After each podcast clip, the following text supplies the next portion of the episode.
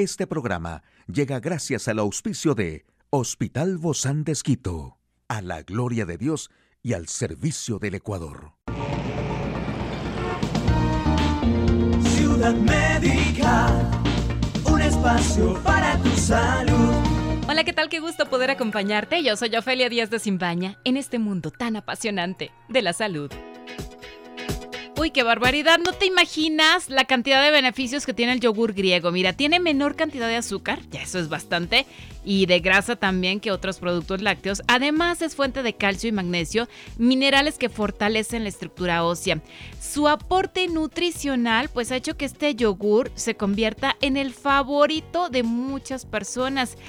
Algunos estudios científicos asocian su consumo con la mejora del sistema cardiovascular y menor índice de masa corporal. Además tiene bajo nivel de lactosa en comparación con otros productos lácteos, porque su proceso de fermentación mantiene cultivos vivos y activos que se encargan de convertir la lactosa en ácido láctico que es mucho más fácil de absorber. Además, consumir yogur griego aumenta la cantidad de glóbulos blancos, lo que permite combatir las infecciones bacterianas y virales. No posee contraindicaciones, por lo que puede ser degustado por personas de cualquier edad.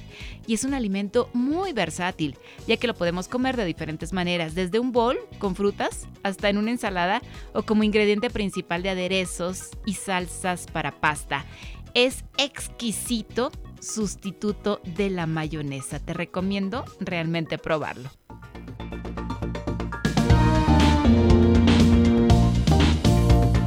Un espacio para tu salud. El detalle de la información más actual en el campo de la salud. Gen causante de un nuevo síndrome neurológico y óseo. Más obesos, más deportistas y menos fumadores tras la pandemia. Casi el total de la humanidad respira aire saludable, advierte la OMS.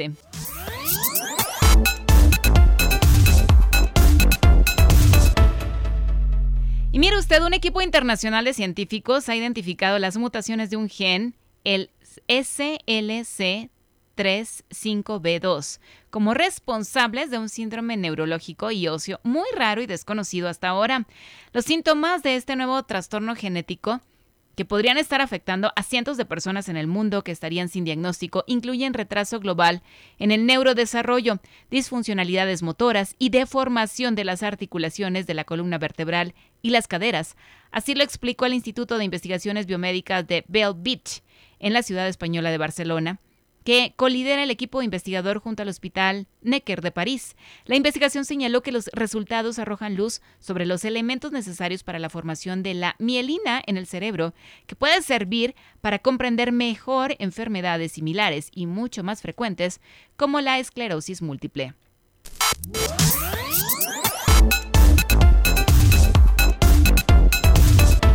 Y el primer año de la pandemia en Estados Unidos trajo consigo un aumento de la obesidad y del consumo de alcohol en el país, aunque los estadounidenses hicieron más ejercicio, fumaron menos y durmieron mejor, según un estudio de la revista American Journal of Preventive Medicine. El estudio saca estas conclusiones tras estudiar los datos sobre factores de riesgo de obesidad de 3,5 millones de personas mayores de 20 años, y la obesidad fue un 3% mayor en el primer año de COVID-19. Se compara con 2019 y los primeros meses del 2020 antes de que estallara la pandemia. Según los autores del estudio, los aumentos de ejercicio físico y de las horas de sueño no fueron suficientes para contrarrestar el mayor consumo de alcohol y otros comportamientos entre los que se cita el mayor consumo de snacks o tentapiés. Además, este artículo señala que aunque el menor consumo de tabaco es más saludable, también puede provocar aumento de peso.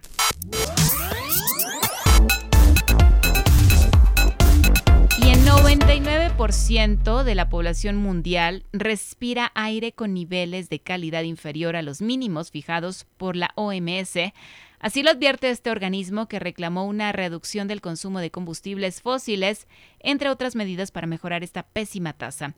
El porcentaje se supondría, en cifras absolutas aproximadas, unos 7.700 millones de personas, se ha calculado al analizar los datos de estaciones de control de calidad de aire en 6.000 ciudades de 117 países y comparándolos con los estándares de aire limpio que fijó el año pasado la OMS, más estrictos de los que había anteriormente. La OMS pide a a la vista de las negativas cifras de calidad de aire, apoyar la transición hacia el uso de energías limpias en la cocina, la calefacción y la iluminación, la puesta en marcha de controles más estrictos de emisión para los vehículos y un desarrollo más amplio de los transportes públicos y las vías peatonales y ciclistas. Hoy en Médico Directo hablaremos sobre la fobia al sexo. Uy, si no sabías de esto, yo tampoco y el día de hoy nos vamos a enterar. ¿Quieres saber más de este tema? Te invito a que nos acompañes.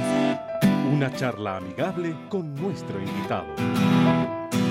Hoy recibimos con mucho agrado, realmente a mí me gustan mucho estos días. Ya mm, creo que nuestros amigos se han acostumbrado también a que hay un día destinado para hablar de la sexualidad y obviamente en este día pues tenemos que poner a nuestros pequeñines un poquito aparte, que hagan otra actividad para que tú te puedas concentrar en este tema que es solo para nosotros las personas adultas, sobre todo los papás, fobia al sexo. Mónica Ortiz, la doctora Mónica Ortiz es nuestra invitada del día de hoy, nuestra queridísima amiga. Ella es sexóloga médica, también terapista de parejas. Gracias Moni por acompañarnos el día de hoy con este temazo que yo digo siempre nos traes unos temas en el ámbito de la sexualidad. Yo no sabía que había esta fobia al sexo. Tú sí, obviamente. Hola, Ofe, no, yo siempre agradecida de poder tratar estos temas porque Em, la sexualidad es algo implícito, ¿verdad? En cada uno de nosotros. Entonces, por ahí hay algo que nos resuena, conocemos a alguien y uno dice, ¿cómo puedo tratar esto? ¿A quién puedo acudir? Hay gente que pasa por años sin saber que puede resolver ese problema y eso va a generar un bienestar. Entonces, ¿qué es esto de la fobia al sexo? También se le conoce como erotofobia, también podemos escucharlo como aversión al sexo, que quizás es un nombre mucho más clínico, que utilizamos los profesionales, pero bueno, es una situación que está generando muchísimo miedo, angustia, que ya genera síntomas físicos, inclusive en la persona que lo padece. Tal vez el haber padecido el COVID, el ya tener dos años de esto, que aún no se ha terminado, por si algunos creían que ya, ya terminó la pandemia, aún todavía no la hemos terminado, pero sí ha bajado muchísimo, gracias a Dios. Tal vez esto nos ha despertado que hemos llegado a una crisis y decimos, oye, también tengo la crisis aquí, en esta área donde a lo mejor no la reconocía, que es en, esta ansiedad. Hablábamos el otro día de la ansiedad sexual, ¿no? Entonces, ¿tiene esto relación con la fobia al sexo? ¿O de qué se trata? ¿De plano es nada de nada? ¿No, no quiero saber nada de las relaciones sexuales con mi esposo o con mi esposa? Es que pueden suceder, Ofe, qué bueno que lo mencionas, fobias que sean específicas o que sean generalizados, o sea, generalizada cualquier situación sexual o que sea específica a determinada situación sexual, a un objeto, un tipo de práctica sexual. Y ya bueno, eso vamos a ir mencionando poco a poco, pero también bien el contexto que pusiste, porque eh, con el tema del COVID, sobre todo en la primera fase que estábamos, el miedo al contagio, por ejemplo, hizo que mucha gente empieza a tener un alejamiento físico, ¿no? Y que eso se haya perpetuado en el tiempo, porque hubo gente que estuvo hospitalizada, que pasó momentos muy difíciles en la relación de pareja y por supuesto en la parte sexual. ¿Te imaginas estar con una persona que regresa con su tanque de oxígeno a casa y después cuando se lo quitan quiere reactivar todas sus actividades, incluida la sexualidad, y hablamos de la relación íntima de pareja? Pues qué, qué susto, ¿no? ¿Y qué tal si le sucede algo en ese momento? O sea, son muchos los miedos y a lo mejor eso también podría llegar a ocasionar esa fobia. Por supuesto, inclusive situaciones médicas como haber salido después de un infarto del miocardio, por ejemplo, mucho, muchísimo más común después de haber dado a luz, de, un parto natural, de una cesárea. Entonces, por eso es tan importante que uno converse con el profesional que está a cargo, ¿no? Y que se hable abiertamente de nuestra sexualidad. ¿Cuándo lo puedo retomar? Porque muchas de las personas nos quedamos calladas por el miedo, la vergüenza, al qué dirán. Sí, Pero nuestro médico... Es que siempre pensamos en eso, Moni, en todos los ámbitos de la vida. ¿Qué va a decir si le pregunto? ¿Va a decir que soy un morboso? ¿Va a decir que solo pienso en eso y que no me interesa mi salud? ¿No? Eh, pero es parte de nuestra salud también. Por supuesto, porque lo dejamos como un lado. Entonces, que, mira qué bueno poder trabajar en cada una de estas cosas, ¿no? Estos pensamientos que tenemos en torno a la sexualidad y entender que esto sí, efectivamente puede estar trayendo síntomas en nuestra vida, que ya es, por ejemplo, eh, relacionados a la ansiedad que había mencionado, ¿no? Y este es un miedo excesivo. Y eh, ya llega al grado de fobia porque esto no es algo que se puede manejar conscientemente, que sí o sí necesita el apoyo de un profesional. ¿Cuáles son los síntomas y cómo se maneja esto? Porque hoy estamos hablando, sí lo hay, si hay la fobia, ok, no quiero tener relaciones sexuales porque algo me pasó, ¿verdad? ¿Cuáles son los síntomas de esto? O no necesariamente, Moni. A ver, esto eh, puede, puede venir a, a consecuencia de algunos factores, ¿ya? Los más comunes es que generalmente se da un aprendizaje en esta situación. ¿Qué quiero decir? Vivimos una experiencia traumática quiero hacer hincapié, no necesariamente cualquier persona que ha vivido un abuso sexual, un trauma sexual, una violación, va a generar una fobia al sexo o a una disfunción sexual. No siempre pasa así, pero podría ser un, antecedente relevante, ¿ya? El antecedente de una violación, por ejemplo, que deja como consecuencia un miedo excesivo a la penetración, por poner un ejemplo, pero también pueden ser otros desencadenantes que tienen que ver muchísimo ya con situaciones a nivel psicoemocional, factores propios de la persona que a lo mejor no necesariamente es una situación sexual. Puede ser un trauma relacional, una mala relación con los padres, situaciones de violencia que pueden generar esta fobia, específicamente en una situación sexual, pero también algo muchísimo más común, Ofe, que es la falta de educación sexual o, el, o lo que nosotros transmitimos como padres, como educadores, y eso se perpetúa en el tiempo. Entonces es un desconocimiento y es simplemente decir que el sexo es algo malo, lo que mencionábamos, ¿no? Que si yo esto hablo en la consulta médica van a pensar mal de mí.